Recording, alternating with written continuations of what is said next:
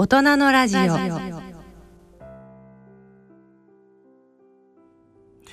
続いてはイノベーションのコーナーです。このコーナーではイノベーティブな技術やサービスを開発し事業展開されている起業家の方々にご出演いただいております。今回のゲストは株式会社オペライオ代表取締役の早水明さんです。進行は篠崎直子さんです。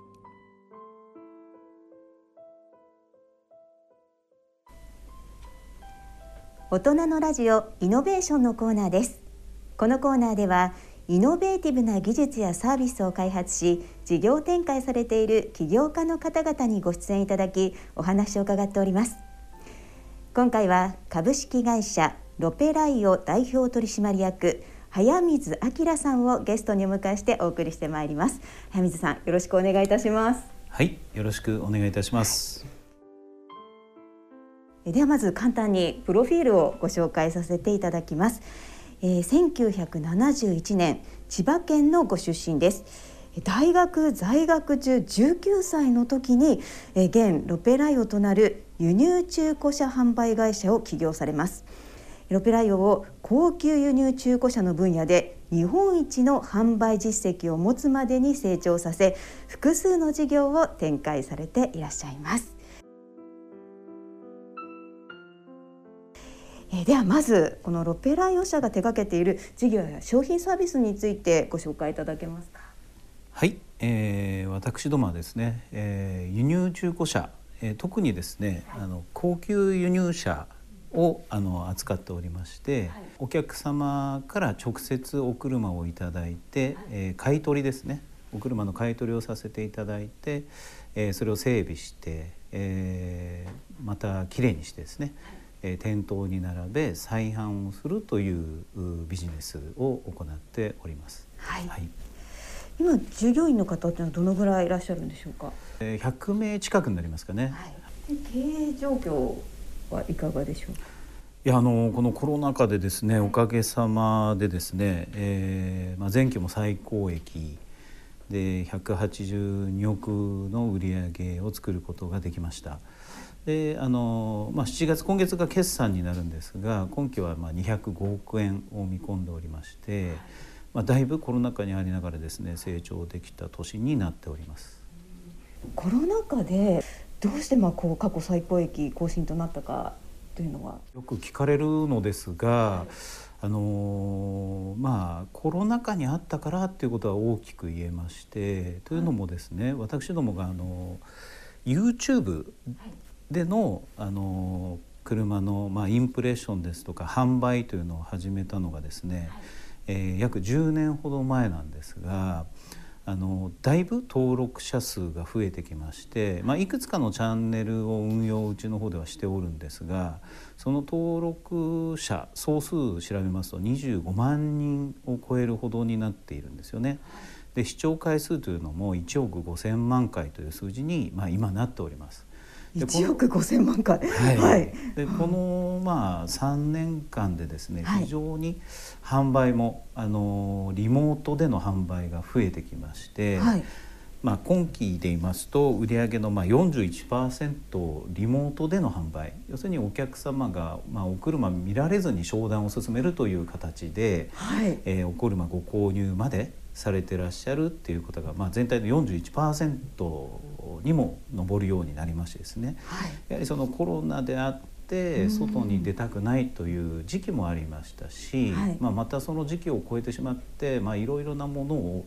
えー、ウェブ上で購入されている方が、まあ、当たり前のように車も購入できたっていう最近の状況があったんではないかなっていうふうに思っております。はい中古車を41%もリモートで販売するっていうまあ、なかなかのことだと思うんですけれどもロペラドさんそのウェブ戦略についてどんな戦略をされたのかっていうのをお話しいただけますか？そうですね、まあ、まずはですね、あのまあ、私ども YouTube での、まあ、販売というのを、まあ、10年ほど前から目指してやってきまして会社のブランディングですね。のために当初は使っておりました。でその中でえー、インプレッションを取る車両でですね、まあ、YouTube で放送をかけますとその車自体が売れてしまうという現象が起きましたので、まあ、全社 YouTube に少しでもあの放送してですね流して YouTube 上で車が売れないもんかという研究から始めたんですよね。はいはい今では、えー、全車両が YouTube 上で確認することができまして。で私どものホームページに入っていただくと YouTube 上で、まあ、お車ご購入までいただけるという仕組みができておりまして、やっぱりウェブ戦略ということで言いますと、まあ、あの非常に YouTube の活用をさせていただいてるっていうことが言えると思うんですけどもね。はい、YouTube を専門に作られてる方々がいるということです、ね、そうですね。私どもではあのメディアセンターという場所がありましてメディアセンター、はい、はい、3階建てのあの建物、はい、全てが YouTube 撮影用にできた場所なんですけども、はい、はい、あのまあ、車をですね、うん、そその場所で、えー、ターンテーブルに乗せて、はい、で分かりやすく一瞬でですね撮影をしまして。はいでまたそこにあのインプレッションが必要な場合は、うん、まあ、そこで録音なんかもできまして、最終的にはあの社内本社関連でですね、まあ、リモートの人材も多いんですが、はい、あの編集部隊もまた別におりまして。最終的に YouTube に上げるという仕組みを持ってますので、はい、まあ、人数で言いますと撮影部隊だけで6人7人ぐらい必要で、えー、編集している人間も同じぐらいの数が常にいるような状況で YouTube にあのアップしてるっていうことですね。本当に YouTube にかなりこう力を入れていらっしゃるなということがよくわかるんですけれども、ね、またこのフェラーリとかランボルギーニなどはもうウェブのみの販売ということなんですか？そうですね。あの、うん、あウェブのみということはないんですけども、はい、あの多いです。フェラーリとかランボルギーニで工学者は無理ですよねなんていうお話される方もいらっしゃるんですけども、はい、いや逆にですね、はい、工学になればなるほど、もうウェブであの買っていらっしゃる方っていうのは増えてきてますね。増えている傾向にあります。はいそれはなぜなんでしょうか？どうなんですかね？やはりあの一つはですね、はい、業界詳しくお話しますと、今現状あの高級車で数のない車っていうのが非常に高額になってるんですよね。とまあ逆に投資先っていうことで考えて車だと思って、はい、まあ株のね売買されるのに今皆さんウェブ上でやられてますから。はい同じような感覚でお車に投資してるっていうふうに考えるべきなのかなと最近では思ってるんですけれどもね。はい、でもまあまさにこうお客様とのその信頼関係がないとやはりこうウェブだけでは難しいなと思うかなと思うんですけれども、はい、そのあたりはいかがでしょうか？そうですね。あのまず、まあ、YouTube の効果ということもありますし、はい、今までいろいろなメディアにあの出させていただいてきまして、はい、あのまあ、信頼っていうものを訴求する努力というのはずっとしてきたんですよね。これ企業時から、はい、あのずっと行っていることで信頼、はい、信用っていうことに関して常にあの軸を置いて、まあ、経営してきたということもありまして、お客様がそのうまあ、ご信頼いただける状況でウェブで購入して、あのいただく形になっているのは明らかだなというふうにまあ思っておりまして、逆に私どもとしてはウェブでの販売ウェブを使うことによってコストを削減するっていうことがまあまずはできますし。はい。おっしゃるようにウェブでお客様とのエンゲージメントを図っていくというのは非常に難しいことなんですが、はい、あの逆に言いますと YouTube などを使ってお客様からのご信用いただいたりですとか、まあ、例えばあのオペレーションの中に、はい、えー、お客様に対する感謝っていうのを盛り込んでいくような技術もだいぶ備わってきているので。はいあのまあ、顧客数っていうのもだいぶ増えてきてはいるんですよね。あの当時はですね、はい、あのウェブでの販売が増えると囲い込みできているお客様の数がだいぶ減っていって、はい、既存顧客っていう考え方がなくなっていってしまうんではないかっていう覚悟もあったんですよね。ただあのそうではなくて、はい、例えば、まあ、お客様から買い取らせていただいたお車を、YouTube で使わせていただいたりしますと、あのお客様おお持ちであったお客様全オーナーですね、はい、からご連絡いただいて「いや僕のあの車取ってくれてありがとう」みたいな話からですねあのそれこそもうメールでのやり取りですがあのお話広がってって友達紹介したいんだけどみたいな話になったりですとかね。もう本当に現実にそういうことがあのたくさん起こるので、はい、はい、結構ウェブだとあのエンゲージメントを確立しにくいっていうことはないなというふうに最近では感じております。はい、やはりこうお客様との信頼ですとか絆があこうやって YouTube ウェブによっても作られるんだなっていうのが今私もちょっと納得しました。はい、はい、で今のお話にもつながるとは思うんですけれどもロペライオ社の経営理念っていうのを教えていただけますか？はい。わかりやすくお話しますと、はい、私どもまあ経営してくる上でですね、はい、当初起業した時の輸入車業界自体がですね、うん、まあ、非常に不透明な業界でありまして、うん、そのまあアメリカではね中古車業界のことをレモン市場ってよく言われるんですね。開けてみないと分かんない。切ってみないと分からない。そういうですね、はい、持ってみないと分かんないっていうとこありまして、はい、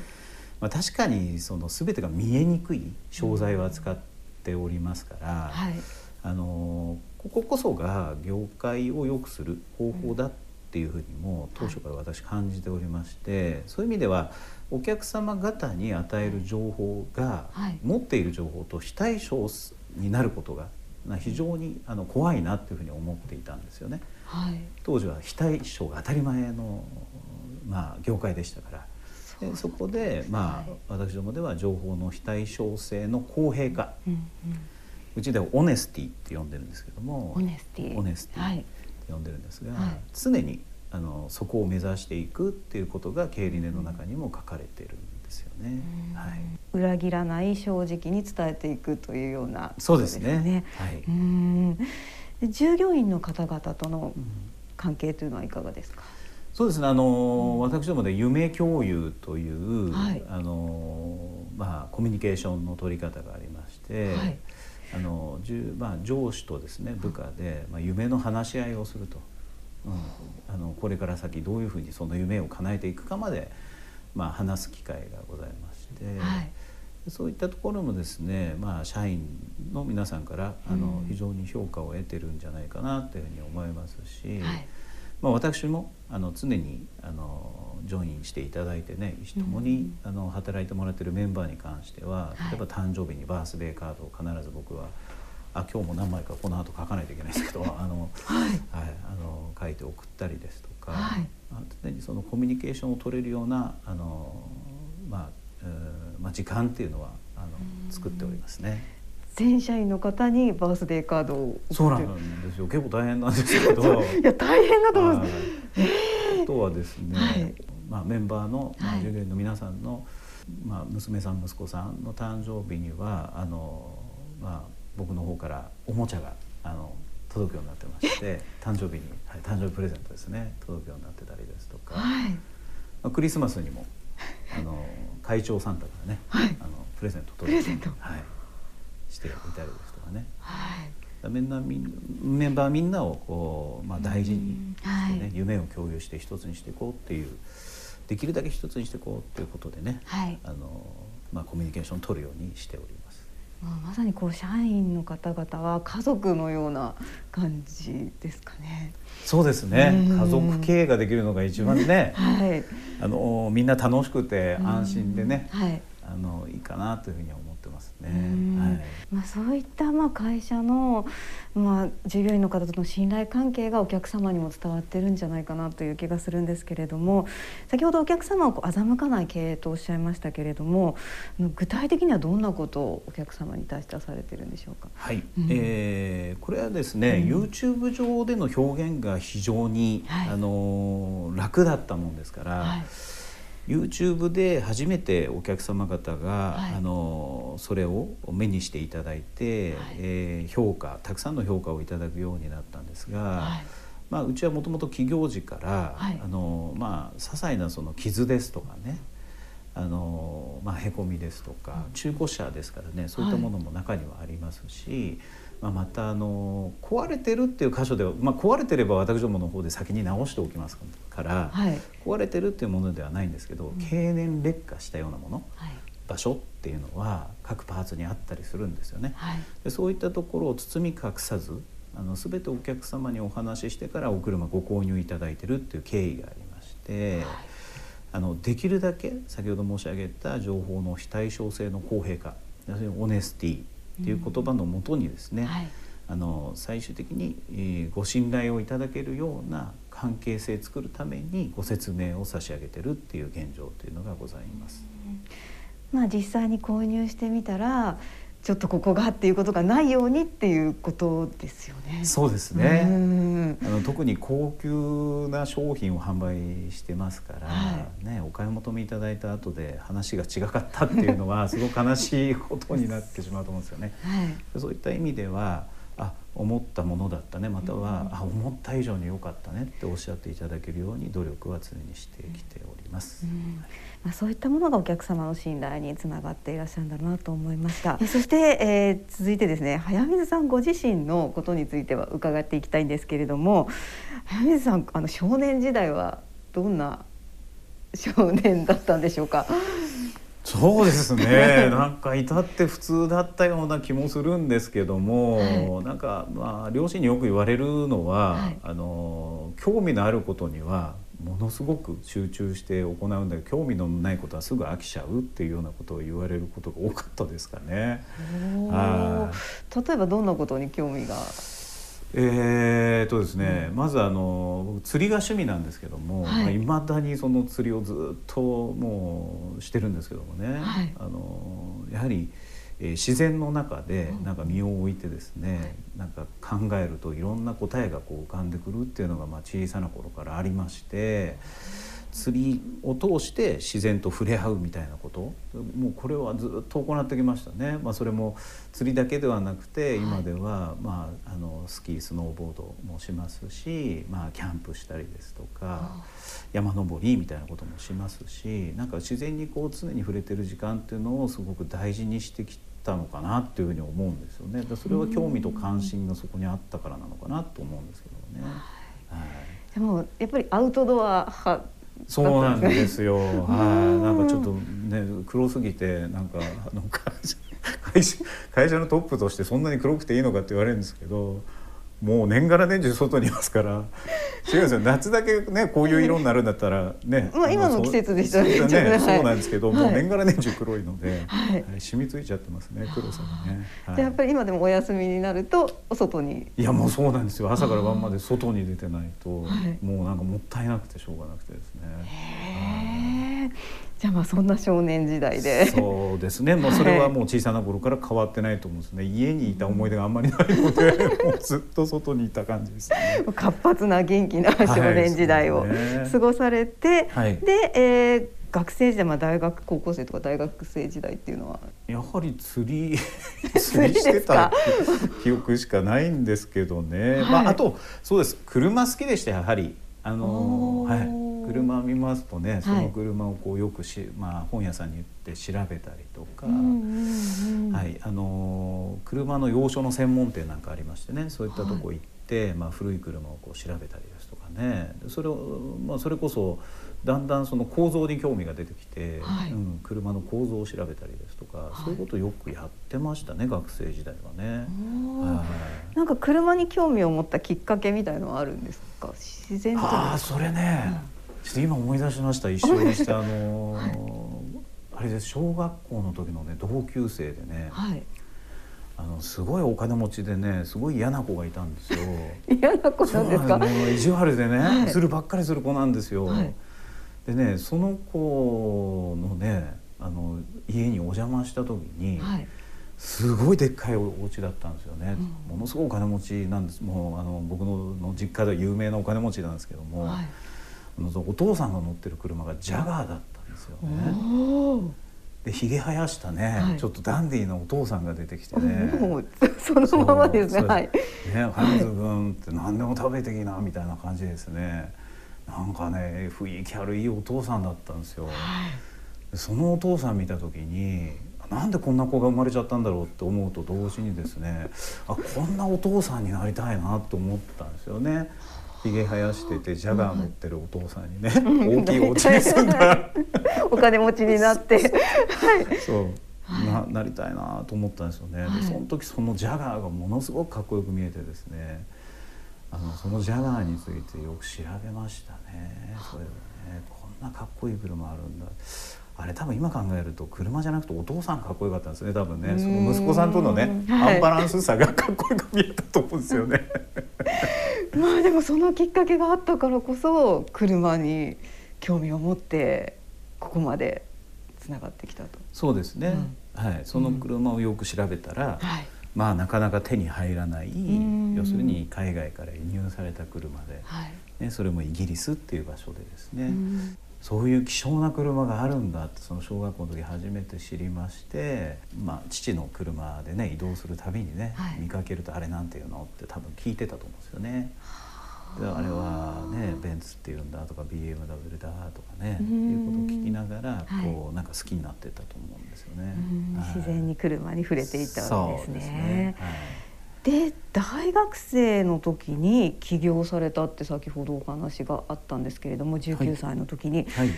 そのきっかけというのは何かあったんですか？そうですね。あの大学、まあ、入学しまして、はい、えー、アルバイトをですね、はい、あの探していたんですがどんなバイトをしようかなと思った時に、うんうん、小学生の時からねあの車好きでしたんで、最終的にはなんかこうフェラーリに乗るようなね、うん、その僕の小学校の時の友達のお父さんみたいなね、はい、憧れの。憧れの、はい、ね、まあ、その頃にはジャガーがいつの間にかフェラーリになってたと思うんですよ夢がね、はい、そういうなんか人生過ごしたいなと思った時に、あバイトするなら車屋さんがいいんじゃないかなと思ったんですよ。うん、そしたらなんか、はい、まさかの大学生がフェラーリみたいなねななんでそういう発想になったならね、ね。はい、買えるんじゃないかなフェラーリみたいな。バイト代貯めればみたいなね、はい、感じだったんですよね。であのまあ近くのはい、あのその頃まああの東京の大学でしたんで、うんうん、あの一人暮らししてまして、はい、まあ、近くのあの車屋さんにね、あのアルバイト募集って書いてありましたのでうん、でそこにあの初めてえーまあ、バイトで入るっていうことになったんですよね。はい、はい、そのバイトはいかがでしたか？いやそれがですよね、まあすごい会社で、はい、あのー、もう業界自体がそういう業界だったと思うんですけど当時、そのまずアルバイトとして入って初めの初めての仕事がメーター巻き戻し係だったんですよ。メメーター巻き戻し、はい、というのは、はいまだに覚えてますけど BMW のね、はい、5シリーズって言ってあのちょうど真ん中の中間のクラスの車のねメーターが外してあってですね、はい、であのそれあの、えー、ブロックみたいにねこう組み合わせて裏側開けますとね、はい、あの数字が好きに組めるんですよ。それで社長の言った通りにあのメーター組むっていうね仕事がバイト初の仕事だったんですよね。えっと思ってですね、はい、でも当時違法じゃなかったのでもう平気で皆さんやられててあのきつかったですね。そうですよね。だ純粋な大学生が夢のために入った会社の最初の仕事がメーター巻き戻し。そうなんですよ。ひどかったですね。あとはまあ。そうですね。すごい事故を起こした車を社長が買い取ってきて、はい、それをまあ板金工場でね修理を手配するですとか、はい、ただ当時は事故車を事故車じゃないと言って売ってもですね、はい、特に問題なかったんですよね。うん、なるほど、でまあ、その当時の中古車販売業界っていうのは、まあ、そういったものが普通に行われていたそうですね。あとは舶来品というのがすごく重宝されていて、うん、まあ、今よりも数が少ない代わりにすごく希少価値があって、うん、長く皆さん使われていましたので、はい、今思い返すとですねそうですねあの入ってくるベンツも BMW もその会社にですね僕のアルバイトした先の会社に入ってくるのを見てもですね何十万キロって走ってるベンツとか BMW って多かったんですよね、今なかなか見ないので、はい、すごく長く乗られてねすごく重宝されてたと思うんですよね。だからそういった意味で、はい。あの走行距離を巻き戻す文化みたいなものが当時の輸入車中古車業界にはあったのかもしれないですね。はい、なるほど。でまあそういった中で